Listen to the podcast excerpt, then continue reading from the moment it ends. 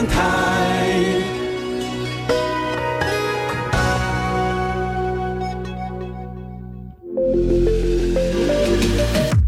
创业新鲜人给你产业新动能，杜伟与他的创业朋友们与你一起 Go Fly Win，欢迎收听大创业家。F 一零一点七兆赫教育之声教育广播电台，欢迎收听我们大创业家节目。节目在每逢周二早上九点十点钟一个小时的节目线上，带着大家一起来听听各个行销故事。不过今天节目当中比较特别一点是，不止呃要听。一个可能要听很多个行销故事，而且跟爱情有关的。我们今天特别邀请到杰伟，曾经在节目当中跟大家来分享过他的一个行销学的这这些相关的这个书籍内容。但是呢，今天他特别带来他的另外一本最新的书籍，叫做这个是一本爱情小说吗？你是一个爱情小说的作家吗？好了，我们非常高兴，好，比较访到的是我们的这个呃。资深的行销人，同时呢，也是一位行销高手，也是我们的这个哈中华哈品牌再造协会我们的这个王福凯老师来节目当中跟大家一起来开杠聊天。嗨，王老师好，呃，主持人好，各位听众大家好。好，王老师曾经在节目当中跟我们大家聊聊过了行销这个概念哈，怎么突然会突然出一本有关爱情的书是怎么了？好，呃，其实这本书真的不是爱情小说，你确定？确定。不是你的爱情故事集吗？不，不是，我这个人真的不太浪漫，但是不浪漫的人比较理智啊哈，比较容易把爱情跟商业做好的结合。等一下，爱情跟商业结合，我们都知道也很清楚。说 OK，它最好像运用在什么二月十四号、三月十四号啊、七月七号啦，但这个情况下，除此之外呢，还还需要什么样子？还还要什么够浪漫的事情来运作吗？好，呃，那当然，今天很高兴，就是我们主持人能够邀请我来分享这本书。哦，啊，这本书的书名，嗯，它其实叫做《爱与恋》，啊，从谈情说爱，洞见品牌新商机。哦，所以其实从书名就给了，就是今天我们分享的听众们，啊，一个不一样的观点。嗯，呃，我们要洞见爱情商机，并不是来自于一个节庆而已，而是来自于每一个人他在爱情当中的各个阶段。而每一个阶段，其实我们都很难只靠自己的魅力就能够，不论是追到或者是得到好的爱情，嗯，而有可能就算连你失去了爱情，你都想要透过商业的方式让自己感到安心安慰。天哪，这感觉真的很像极了爱情。好，我们既然如此，话来好好聊一聊好了。你这本书，你这本书怎么来介绍爱情跟行销呢？好，呃，其实当然啦，在讲到这本书的这个起源，或者是他开始为什么会有写这本书的时候，是因为呃，之前我们的杜哥主持人有跟大家分享过我之前的原行销跟捷径行销嘛。那那时候其实我们就在思考一个问题，就是对于消费者本身。到底什么东西才是真正让他想要掏钱买东西的一个动力或动机？那当然有很多的一些行销的概念是帮助业者，可是我们这时候就要回到消费者本身了。好，那其实，在一开始的时候呢，当然也不否认，我也从事我自己的角度去思考，我从小到底在什么情况之下，又是跟爱情有关的元素，我会买东西。所以，例如，嗯，在纯纯的年代当中啊。买东西送女朋友啊还没有，那时候还不是女朋友追求的时候。哦，OK OK。对，那当然那时候呢，我有的同学这个实力雄厚，他可能会买五只手表，送给五个。不同想要追求的女生，这是有达以上恋人未满阶段，对对对，哦，对，那时候我印象其实很深刻，是因为呢，我押宝一次押五个，对对，对？我那时候印象很深很深刻，是因为我那时候我的朋友，他的因为实力雄厚嘛，所以那时候就买手表，结果呢，还好死不死，这五个女生呢，有的是互相认识的，本来快要答应了，结果哎，奇怪，怎么你戴的跟我戴的在同一个时间当中都换了这一款手表？哎哎。真的是，所以在那个时候就应该先想到买买个 Swatch 手表，有五种不款颜色。哎哎，那些豆哥的品牌敏感度很高，当时他买的就是这牌子 Swatch 哈。对，因为那时候这毕竟嘛，学生能够负担得起的，所以呢，其实事实上呢，对消费者来讲，从开始追求这件事情，啊，它其实就产生了商机。嗯，那当然，其实从我的观点来说，就是我们回到了消费者洞见这件事情，为什么要洞见？消费者其实不是只有谈恋爱，嗯，我们会有一些务实的考量。其实人的本能当中，我们为什么会有人说结婚大聘小聘？嗯，好，因为对于双方的家庭要不要去维系，不能够只靠一张嘴。嗯，那有的时候，当然这个太过物质也不好。对所以哎，过程里面约会，我们去吃什么样的餐厅，嗯它代表的是价值观。嗯，双方的家庭可以拿出的一些条件。嗯当然我们现在照年轻族群嘛，并不喜欢那种铺张浪费。对但是今天，哎，杜哥，如果真的有一个很不错的对象，可能想要在一起啊、嗯我们讲的是听众读者，对但是呢，其中一个他觉得说我想要二十桌，另外一个想要两百桌。其实，在那个阶段就已经知道了，在价值观以及未来的生活会有一些不同的挑战。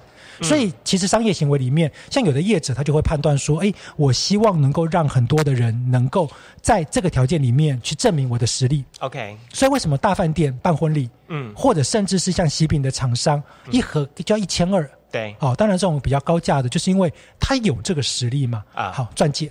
哦，OK，那当然你在求婚嘛，有的人会说啊，我这个实力还不行，啊但是我很有心意，啊所以买一个可能是本土品牌的。啊。但是如果今天真的是实力还不点错的，精品啊、正经店啊，先买这种的，然后将来有机会再来买德比尔的，对对对了。这样把品牌说出来，会不会伤到他们的心呢？他们也想成为顶级品牌，对。但是我们可以讲这个指标性的，那我自己的经历，对哦，那时候呢，我在还在追求的过程当中呢，嗯大概就了解说，哎，我们双方价值观都比较接近，都对品牌是有偏好的，对就是我现在的老婆，对所以是唯一可以讲的啊啊。那那时候呢，哎，我们真的在一起之后呢，我们就有聊过说他自己比较偏好的品牌，啊，所以那时候呢，我们知道就是 Tiffany。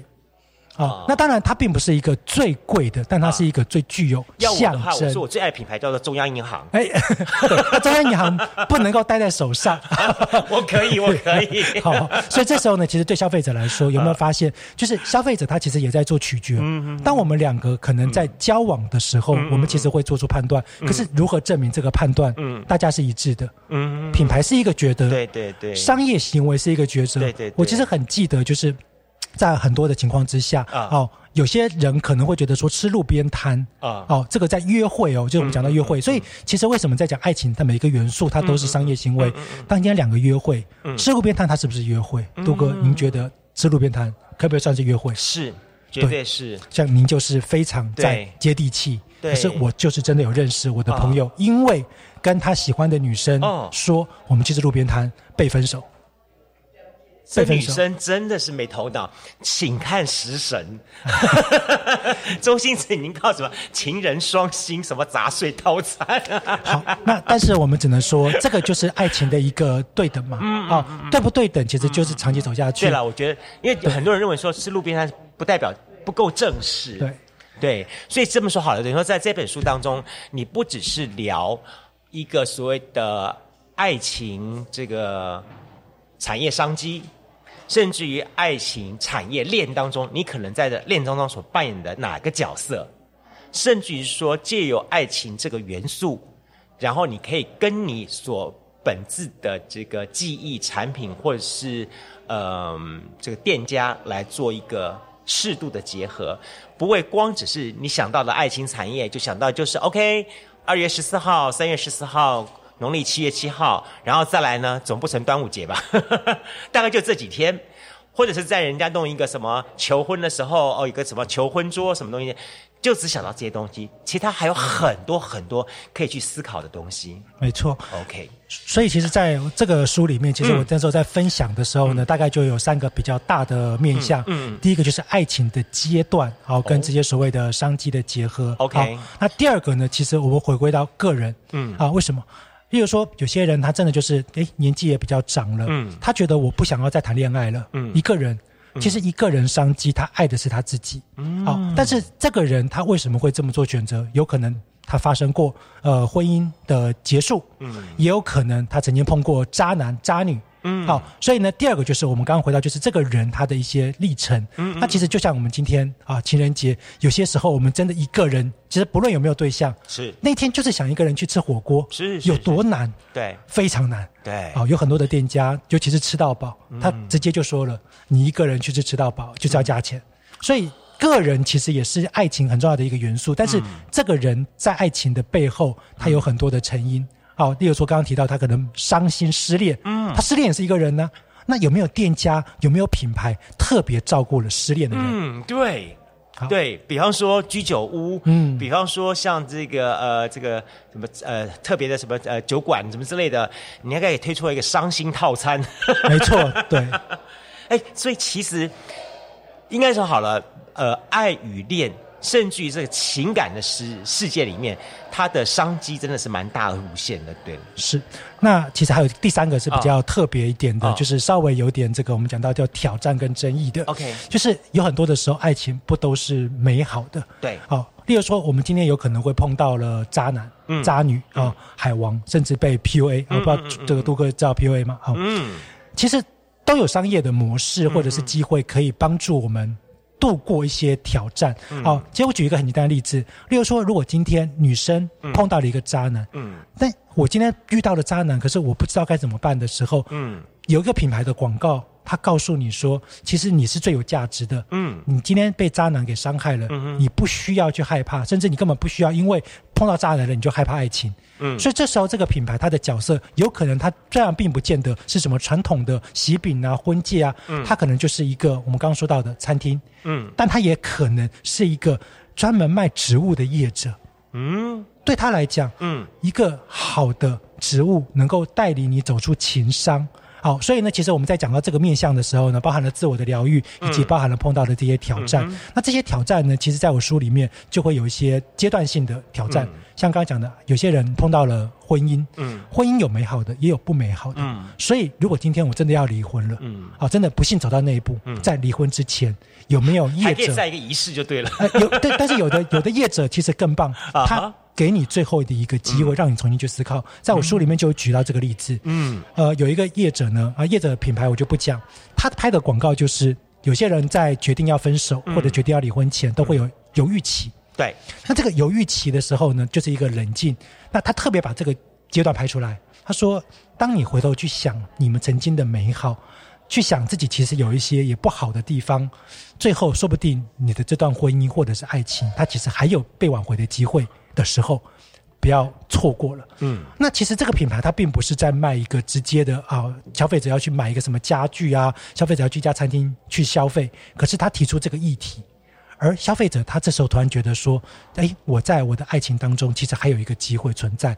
当我自己去做了这个动作的时候，所以品牌这时候在做什么？叫做故事行销。嗯，他提出了一个好的议题，嗯，而这个议题呢，对消费者来讲，他可能挽回了一段爱情，甚至挽回了一段婚姻。嗯，而消费者觉得说啊，其实就是因为这个好的微电影，这个广告让我有了一个新的想法。嗯，或许他现在买不到这个产品的必要性，但是有一天他回头去想想说，那个品牌帮了我。那个品牌给了我一个正面的机会，嗯哼。那这时候，当消费者需要这个品牌的时候，他反而有可能就做出这个选择。OK，好。我刚才在这个王老师这本书当中，我大概哎很快速的看了一下之后，我发觉很多点，就说王老师其实这本书很有意思的是，他提供给你触动你思考的方法。好，因为这本书当中提到的，比方说，当你是第三者的时候，当你是海王海后的时候，当你是离婚的时候，然后在这种情况发生的时候，它有哪一些的伤心点可能出现？所以呢，如果你对于爱情的发生的过程当中，哦，呃，你也在想着说，那我可以怎么做呢？是这本书当中有很多的一些的 moment timing。以及最重要的这个关键字，你可以去学习参考。你可以知道是说，哦，当我从，比如我做一个是一个烘焙业者，然后呢，我除了固定的几个节日操作之外，我还想再操作一些什么样情况的话，那你看看这本书当中，比方说求婚的时候，比方说秀恩爱的时候，好，比方说甚至于说两个人好在大吵一架的时候，我身为一个呃呃呃烘焙业者，我可以用什么样的方法在。去 catch 到这个原子因素，然后呢，去展现在我的产品上面去做思考。哎，你你你每天的的的的行销的日子也是过得很辛苦了，你怎么哪来这么多的想法啊？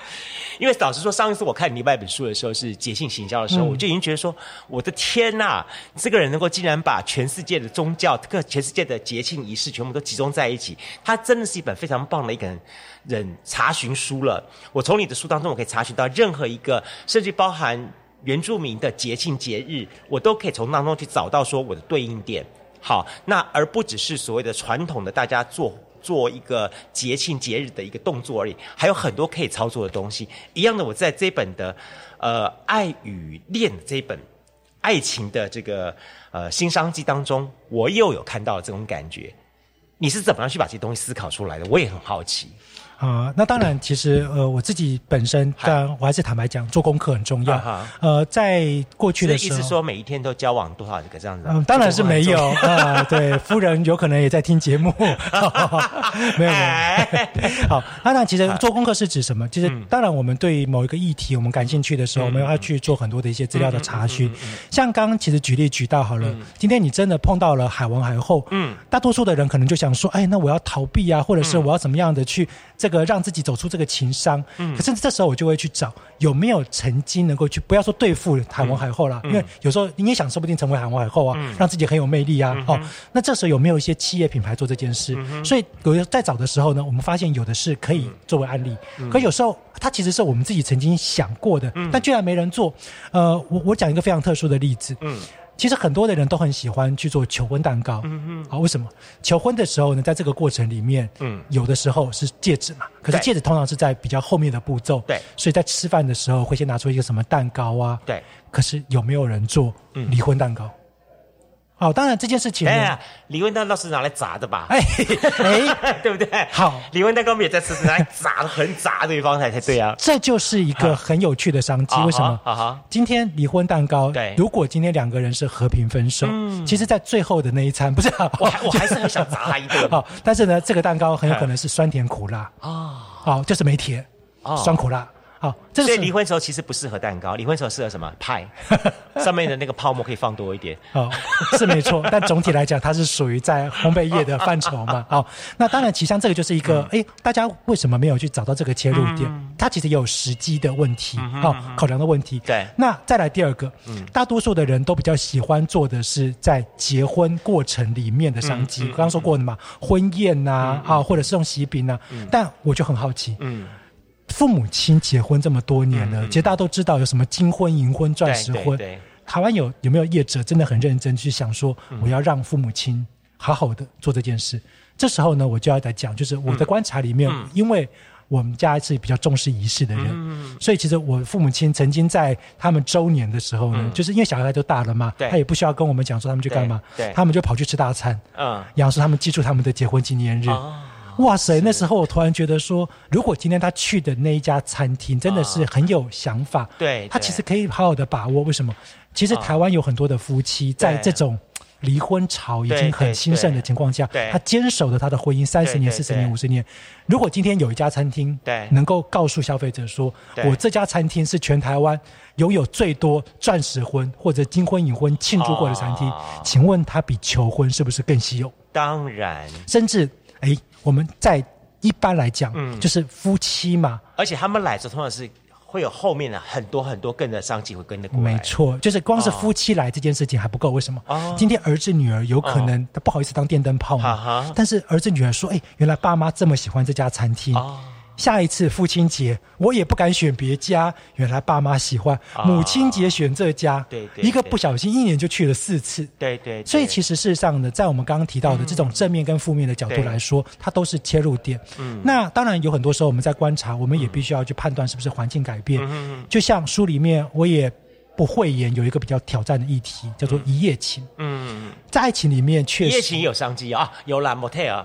不止啊啊！爱情里面一夜情最重要的第一个就是安全，对，没错，安全。那时候常常开玩笑嘛，说你不戴套子就准备养孩子嘛，啊，就是年轻人里面的术语嘛。感觉后面还有很多无限的这个医药商机，中了之后就要吃药了。我们真的话题可以往这个方向走，哦，这个好危险啊！但是确实不否认，尤其是很多年轻族群，可是也有一些年轻人，他是在这样的过程之后，他找到真爱。嗯，那你找到真爱之后，哎，其实他在什么情况之下会发生一夜情？嗯，有的是去夜店，夜店就是一个。嗯，那再者交友平台，嗯，所以交友平台它也是一个，只是你敢不敢把自己定位成这样子的角色？嗯，那所以其实我们再回头来说，过去有一些这个平台是全台湾最多一夜情发生的平台，我听起来有点吓人，但是我想很吸引人。哎，其实杜哥，你讲到一个关键 啊，确实有，但是他不会直接告诉消费者啊，它叫做口碑。啊，消费者会说：“我想要约什么的时候，这个平台是就跟有些夜店，他绝对不会直接说我这边是什么最多一夜情的。难怪有时候我学生会跟我讲说说，哎，那个呃。杜大哥、杜老师，你知不知道？哈，我们有一个神器叫做约叉神器，是，对，对他们把那个有些平台的定位叫约什么神神器之类的，对啊，对，就是你不能够自己讲，自己讲，对对，很危险。但是呢，口碑行销你不会阻阻止人家吗？但怎么有这个口碑？嗯，哦，这就是需要一些操作。所以这么说好了，在爱情行销这一块来说的话，它会比较多有关于是在所谓的口碑这一块喽。没错，它，但是它如果付诸到所谓的真正的好运用到一些呃传统的或者所谓新的媒体的话，这个怎么怎么来操作呢？好，那当然这时候呢，我们就不要去思考哦，如何去运用所谓的消费者自己的讨论呐，好议题的发向来带动这件事。嗯嗯嗯嗯。比方说呢，跟大家来讲解解解释一下。好，那当然，其实第一个就是像我们在讲说，消费者其实很喜欢上 PTT，对，哦这种所谓的论坛讨论区，对对。所以呢，其实我们大多数看到的讨论，其实都并没有这么单纯的只是消费者。嗯。当消费者有提问，他说：“哎，我想知道如何可以找到一夜情。”嗯。这时候，其实对品牌业者来说。呃，让有的消费者，可能是你自己的支持者，也有可能是你的员工，嗯呃，用安装的方式去分享，这是一种做法。当然，这是比较容易被发现的。第二种，真的就是有消费者，嗯，因为有些平台是匿名的，嗯，啊，他就可能会愿意透过自己的一个经验分享，他说：“我其实也在上面找到真爱。”哦，有我看到，对对对。那其实有的时候呢，这个背后其实是什么？是商业操作。哦。可是那当然最重要的。呃，也有的时候，这种讨论的话题一开始引起是谁引起的？嗯，不知道杜哥有没有想过，到底谁会突然之间想讨论这件事？我觉得应该十十之八九也是业者自己吧。对，其实有很多的话题，其实就是像我就曾经，就是设定的嘛，没错。我就曾经呢，这个当然我们品牌是不能讲，业者，它其实实际上这是一个 motel。啊，他那时候呢，他就在想说，他是一个在地区型的很小的品牌，他想要去发酵这件事情的时候，我们就切了一个店，嗯，我们就说，离捷离捷运站啊车程半小时可以到的，为什么是半小时？十分钟不是很合理吗？为什么是半小时？因为它正好是半小时。啊哈，那我们这时候就要去操作了。半小时的好处在哪里？啊哈，买东西啊，准备啊，那但是。杜哥，坦白讲，嗯，正常如果今天你真的要是什么上脑的时候，大概都是十分钟，有没有？嗯，最近的，可是操作半小时，就是业者引发话题的时候一个判断。所以那时候呢，我们就从这个角度去切。那消费者也不会很认真啊，他就问说：“哎，为什么是半小时？”嗯，没有人问这个问题，大家都是琢磨于那半小时可以准备什么？嗯，从这个捷运站，那半小时是走去还是开车去还是怎么去？嗯，好，那这个时候呢，话题的引发。就取决于业者了。你这让我想起来，我们高雄有一个很有名的，叫做华纳，不只是华纳。好。华纳为什么不只是华纳？去过华纳才知道，这个很很有一个想法哈。好，今天节目当中，我非常高兴邀请到的是我们的中华品牌再造协会的理事长，也是我们王福凯王老师。他本身呢是非常成功的行销专家，也是凯艺我们的公关行销的这个总的负责人。更要重点是，他在很多大专院校跟这个相关政府单位担任我们的行销的老师。所以今天节目当中也特别带来他的这个新书。好，其实他你这第几本书了？对，第六本，第六本书了，《爱与电》这个爱情行销这一块的东西哈。那之前已经我们陆陆续续了解到，老师有故事行销啦，好，老师有元宇宙行销啦，好，节性行销这些书籍之外，最新的叫爱情行销。那其实爱情行销还有很多很多大家可以谈的东西。我们休息一下，下一段节目当中继续来跟王福凯老师来谈到这个话题。马上回来节目线上。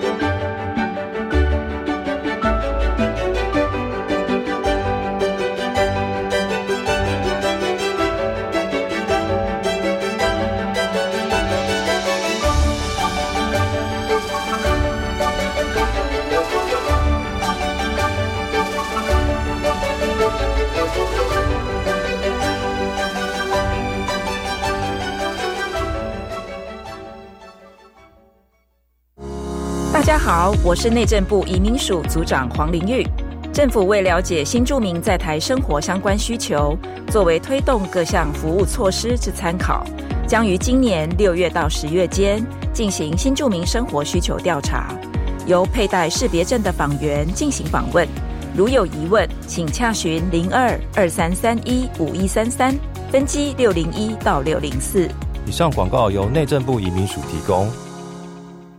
阮是可爱的女风中，生做是个水啊淡无阿爽。嘿，大家好，我是人看人恶咯，鬼看鬼婆都会鬼婆。今仔日要来甲大家介绍，不管你是国民的女朋友，还是国民的欧巴，现在开始，咱大家拢有机会做到这个国民法官，甲这个法官坐到阵做伙来审判，邀请你今晚做伙来做国民法官，让咱的司法愈来愈好，犀利犀利犀利。以上广告由司法院提供。我们来搜寻什么是海洋教育推手奖。这是为了表彰致力推动海洋教育的团体、个人、地方政府及课程教学团队，希望鼓励民间资源挹注，凝聚各界力量，深耕海洋教育。什么时候报名呢？即日起到七月十号。我们学校可以参加吗？当然，更多推手就可以促进海洋教育的传承与扩散。以上广告是由教育部提供。警方昨天破获一处制毒工厂。儿子，你看，许多毒品借由零食、饮料、香烟来伪装，真是防不胜防。之前破获毒品咖啡包工厂，还有查获大麻、笑气等，这些都会害人上瘾啊。对啊，其中混合多种毒品做成的咖啡包，成分不明，致死率更高。这些学校宣导都有提醒哦。那你一定要注意啊。妈，不用担心，我会保护好自己的啦。反毒新时代，幸福下一代。以上广告是由法务部提供。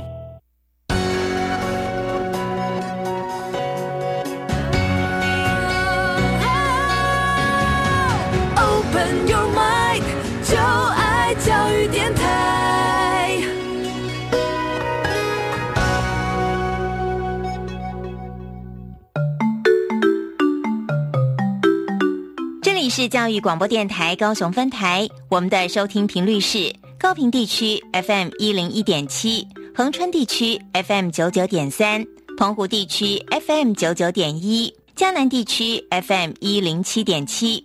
欢迎您收听教育电台所制播的优质节目。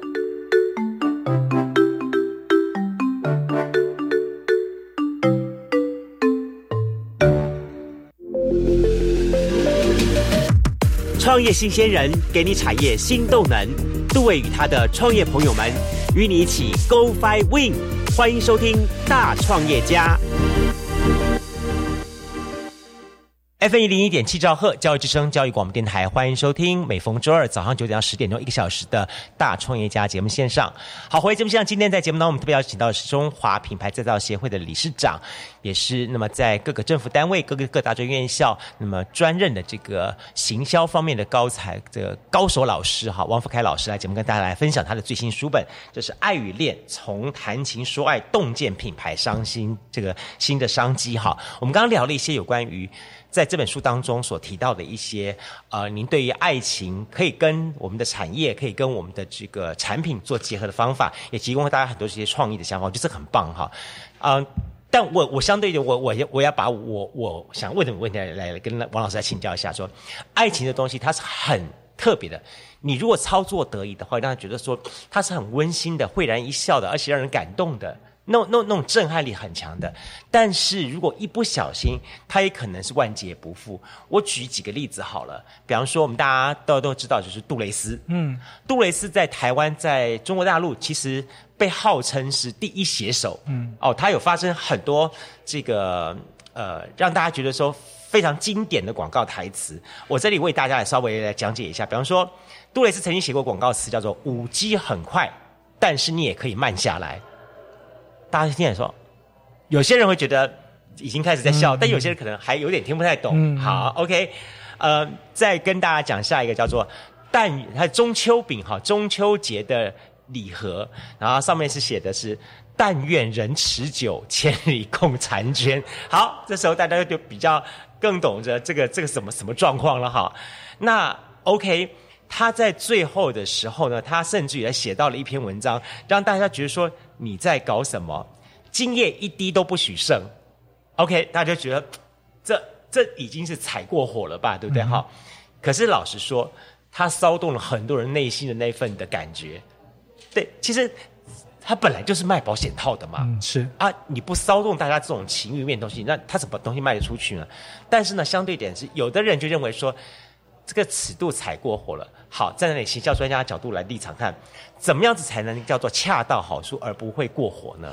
好，我我分享一个在呃很多年前，我那时候我就因为爱情行销虽然是现在才写的书，但对。因为很多年前我们自己在操作一些案例的时候，呃，我自己就有一个经验。嗯。那我先讲它的不能说成功之处。嗯。当时的时候呢，大概在十几年前啊、嗯。大家民风还是相对比较保守的时候，尤其是对于学生同居，嗯。或者是未婚同居的话题还是比较保守。嗯。那时候当然，其实我们就已经发现说，有一定的族群，它其实是有这样的一个需求。嗯。所以那时候呢，我替居家产业的一个品牌，嗯。然后呢规划了一个活动。嗯。那当时的时候呢，其实当然你说夫妻嘛，结婚啊、所以床，嗯。他这个家具的购买是需要的。嗯那但是如果今天你真的是两个人是同居，嗯你会买到床吗？嗯。比较不一定。嗯。而且很多是租房子，嗯在那个阶段当中，其实你可能会买到的像沙发。嗯。啊，或者是休闲椅，为什么？嗯因为沙发呢，其实大家两个人一起坐在里面嘛，嗯。所以那时候我就设了一个文案，嗯。就是你的礼物不会是只有钻戒，嗯。为什么？例如说，如果今天男生想要告诉女生说，其实我要给你一个更好的安全感，嗯。他两个其实已经有同居之实了。嗯。那这时候我买一张沙发，或者是我买一张沙发床，嗯。就代表什么？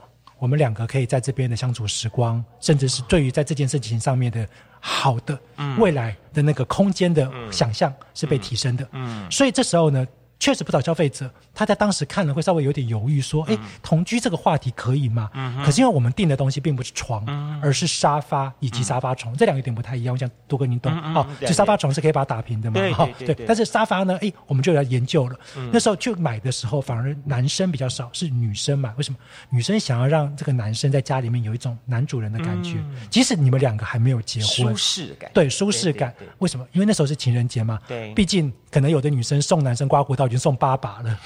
那我们那时候订的那个椅子的价位，其实是在这个大概一万五上下那打完折甚至可以到一万出头。OK 所以其实对有些比较经济好一点的这种已经有在工作的女生啊，她是负担得起的。那男生呢？哎，就很有趣了。嗯男生通常也不会就买一把椅子，啊他有的时候他就是买沙发床。OK 但也有男生，他就直接升级，就是买我们本来那个方案里面另外一个是整个重组。OK 那个单价这个在四五万，所以当我们文案定出来的时候呢，这个族群就进来了，因为踩过这个线会有一个风险在，所以我们把它用一个比较保守的方式。可是消费者自己会给自己踩线的空间。对，那我再讲一个就是近期比较正面的例子。嗯大家都知道，好、艺人其实会有风险嘛。对。好、但是呢，如果艺人是再婚，而、这个再婚的对象又是个名人呢，嗯当时就有金氏的品牌，嗯。好，他就选了这位韩国籍的艺人。嗯。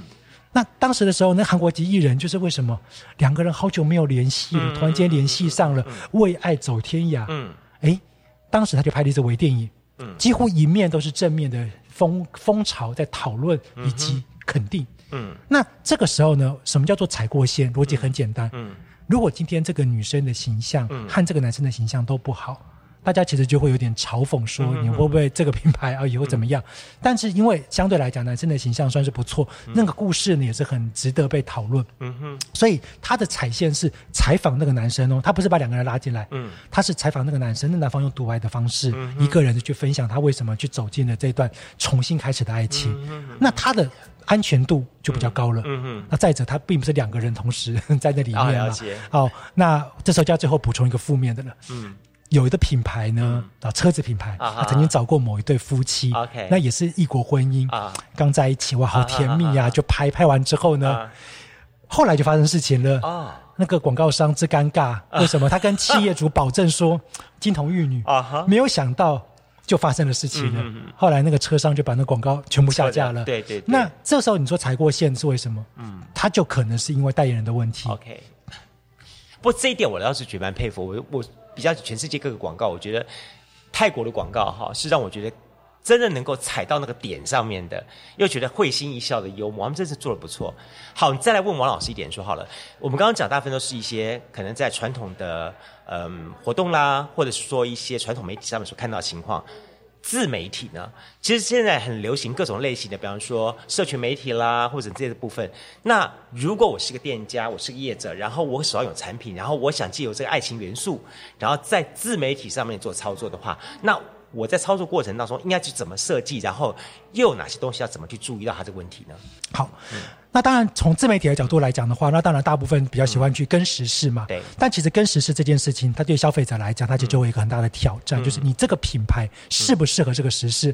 呃，其实前一阵子啦，当然就有很多人就说，哎，对于这种所谓的爱情啊，哦，这尤其是艺人啊，谈恋爱呀，哦，这个很多人就觉得哇，好甜蜜。对。那有些品牌就想去沾边。我讲一个最现实的，王力宏的案子。哎，对。那但是呢，当后来他没这么黑的时候呢，其实有些品牌就很尴尬了。嗯，我是未来以后都不要再跟这个艺人有任何瓜葛，还是甚至哎，今天啊他真的又在翻红了。嗯，那我还跟他道歉嘛。嗯，所以像这种，通常我会第一个建议，呃，你要去牵扯到就是艺人名人的这种事情要避免。第二个，呃，之前有个厨师非常有名的厨师啊。嗯，吃对他正好那时候有一句名言嘛，就是什么不小心什么嘛，对，滑滑进去了。对对对对，那时候就有很多的一些贴文，就说哎，我的什么滑进去。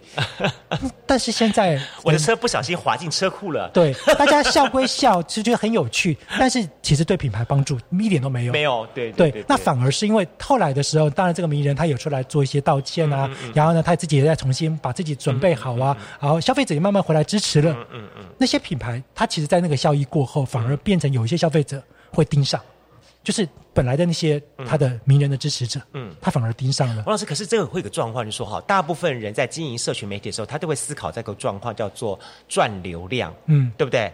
但说我今天做这个事情，我就是要就是要赚流量嘛，我做吸引大家的目光，然后我我我我我写这样东西出去，这样。让我的自己本身的社群媒体赚流量，不然不对吗？好，这时候就要回到我这书里面，其实从一开始的时候在讲整件事情，一个非常重要的关键，在最前面的时候呢，我就先说了，嗯，所有的商业行为基于商业，它没有问题，嗯，可是你只要牵扯了爱情，很抱歉，它一定是消费者为先，嗯。我再说一次，这件事情概念原因是很简单。今天消费者会对于你的议题，就是因为投射。嗯。可是这个投射呢，当如果今天你不要说过线，嗯，消费者不认同你的投射的时候，他就是反噬。嗯。刚刚讲的名人议题，不论他喜不喜欢这个名人，他觉得你有这个资格或你有适合去讨论这件事情吗？这是一个问号。嗯嗯。哦，像有的巧克力品牌，你说，哎，我在情人节的时候正面嘛，就鼓励消费者说，哎，你去多买巧克力送别人。对。乍听好像很合理，没有。其实我就有看过消费者，他就在那个品牌下面留言说：“我要情人节买送巧克力的品牌，也不会买你。”嗯，这个当然为什么？消费者心中会觉得，我今天真的要送给一个我喜欢的人的另外一半，嗯嗯，就有点价值啊。嗯，这个其实，在学生族群呢，哦，这个品牌我也一样，就是避掉不讲，免得这个尴尬。呃，有一个黄金色圆圆的啊，那时候呢，他们也曾经有推出过一些健康光广告嘛。啊啊啊！其实，在十几年前，确实啦，就让学生。买这个来送给喜欢的另外一半，蒙蒙在那个玫瑰花朵里面啊，一人一束啊，什么东西的，对对对。但但是现在的时代里面，那种顶级巧克力啊，哦，这个一颗可能就价值一百多块钱，一盒一两千块钱的啊啊！你真的要送礼的时候，有可能这个更合适啊。所以那时候呢，今天你要是真的还送你的另外一半，真的是哇，我送那个比较平价的。我跟你讲，以前那个把它当做送情人，现在变成什么拜神明了，送妈祖了，是一大束，那看起来很炫，是对。但是现在年轻人要。送大概什么送什么高地吧，什么什么之类的这种类型的东西。没错，所以这时候回过头来讲，就是第一个，刚刚讲到自媒体在经营的时候，你要去跟时事，可是你要先判断嘛，嗯，我到底有没有这个必要性？那其实有时候要忍住，坦白说要忍住。嗯嗯。第二个。今天纵然不是跟时事，你是要去结合一些捷径行销，你要判断你的目标对象嗯买不买单。嗯，所以有核心，尤其是跟爱情，刚刚说过嘛，从开始谈恋爱，嗯，开始有这个邂逅啊、追求啊，甚至到后面的时候要结婚呐，对，他的每一个阶段，其实他在对应的那个对象，嗯，都要回到你自己本身，嗯嗯嗯。我自己是谁，所以我的消费者能不能买单？那自媒体最可怕以及它最美好的地方，嗯就是它因为如果一个爆红，它会产生大量的流量，嗯可是那是你无法预期的。嗯嗯嗯。可是负面的可怕的地方就是，当今天消费者不认同你的时候，嗯嗯嗯他就会不断的在下面攻击你。嗯也就是刚刚提到的，今天你的品牌的配适度，跟你对于消费者在沟通的元素里面，当你加入了爱情，嗯。消费者就会有更深的这种所谓的投射行为。而今天如果说，哎，我是一个高中生，那这个高中生他觉得我买得起，也买得合适，嗯你这个可能是本土的金饰品牌、银饰品牌，你就对了。嗯，但是如果今天你真是一个国际大厂牌，对。你真的跳下来，你做了一支广告，对。然后呢，告诉高中生说你要送给你的另外一半的第一个礼物，对结果哎，消费者好开心，结果一去查，你的第一份礼物要一万块，啊。其实纵纵然品牌非常有高度，议题也对，啊，请问谁会骂？家长。对。他会说：“你现在是鼓励小朋友炫富喽，买不起的是不是就没有办法去追求爱情了所以同样的，并不是只有高低的问题，还有配适度。哎，不过这里要有一点，我也很好奇说，通常我比方说听我们节目是一些业界老板，然后呢，我通常公司的社群媒体会交给我们的小编，所谓小编来处理这这类型的呃行销的话题的时候，那我身为老板，我怎么样子来拿捏这个小编的尺度？怎么来提醒他，或者说我告诉他什么东西可以做，什么东西是别碰它？这个审核尺度在什么地方？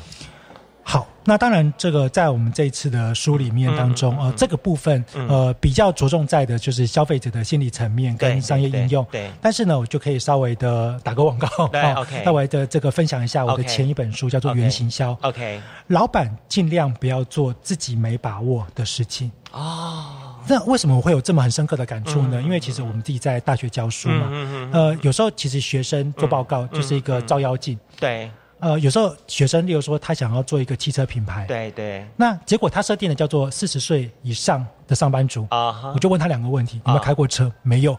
那四十岁的上班族在哪里？不认识啊哈你做出来的企划一点意义都没有。对所以这时候老板要反过来，啊第一个，如果你真的有把握的那个目标客群，他可能是你优先沟通的，对那对老板来讲，那个尺度，你可以从你自己可以掌握的条件之嗯下，让你的小编从这个客群去发挥。可是第二个。今天如果一个小编他说我就是一个二十几岁出头的年轻人，我好有想法，嗯嗯。好有动力，嗯嗯那老板你叫我做这种所谓的呃他不懂的族群，他也不愿意。嗯。好，没关系，Z 世代嘛，嗯。年轻世代也是个很大的客群，嗯。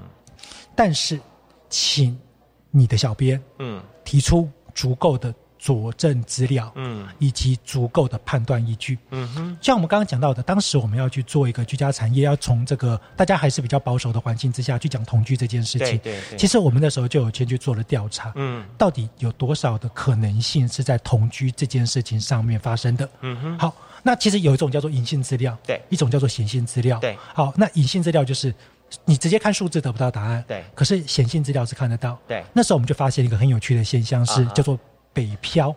啊？啊，北漂。啊。那当然其实还包含了南漂，啊但是因为啊啊。比较多调的是北漂嘛。啊今天你既不是住在你自己的家里，那你到了一个环境去，啊。你在那个地方工作，所以啊。你势必是租房子。对。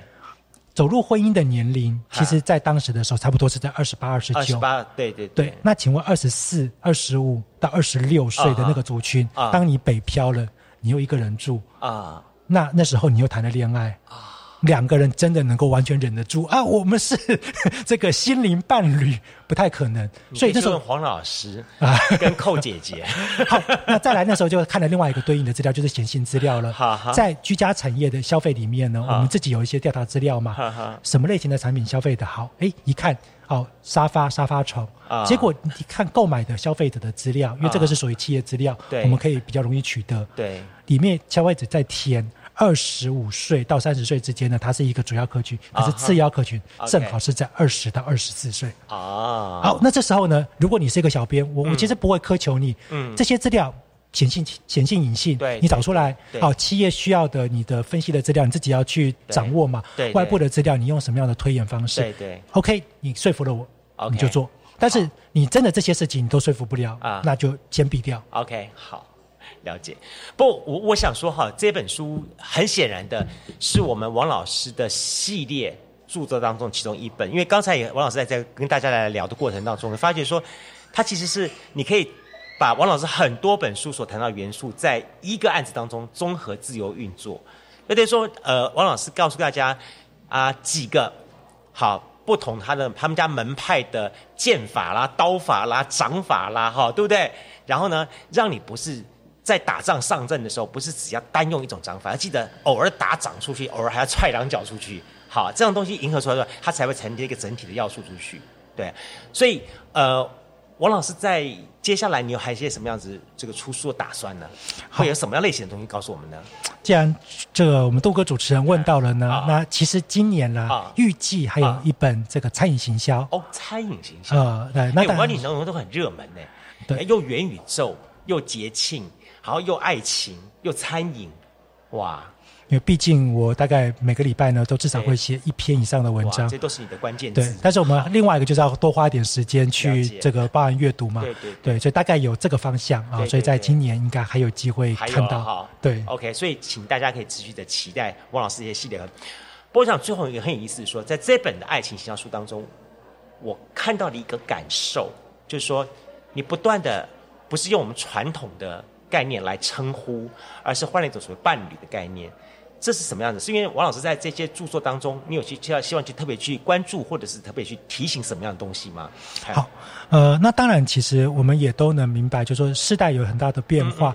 呃，当然，台湾法律也通过了啊、包含了像是有些关于性别对。好、的这样的一个保障。对，所以呢，其实我们不再只能够去讲谈男生或女生。嗯嗯，在我们看到非常多的爱情里面，尤其是和商业有关的，对对对。以前都觉得说男生应该要送女生礼物，嗯。其实现在有很多女生条件很好，是。她想送男生，对，但是也有很多彼此之间的性别可能是一样的，嗯。他也是要走互入送对样子对互送，或者是要可能走入了他的这个人生的下一个阶嗯段。所以其实我们就回头来说，就是我希望大家在看这个书的时嗯候，一边是我们也要理解环境有可能变化了，嗯那第二个就是这个商业商机对业者来说，我们可以用一个更宏观、嗯。更包容的角度去思考。毕竟掏钱的这件事情，你并不需要他作对呢？对你不需要说坚持守着。就这个在我书里面呢，就像当时的时候，我爸妈啊，因为有时候我书也会跟我爸妈分享他看到那一夜情就皱点眉头，有没有？但是呢，那时候后来的时候，在后面的时候，他又在看到了什么什么，他又在皱点眉头。啊但是当他最后看到啊，其实哎，好像商业可以赚到钱的时候，啊这个就眉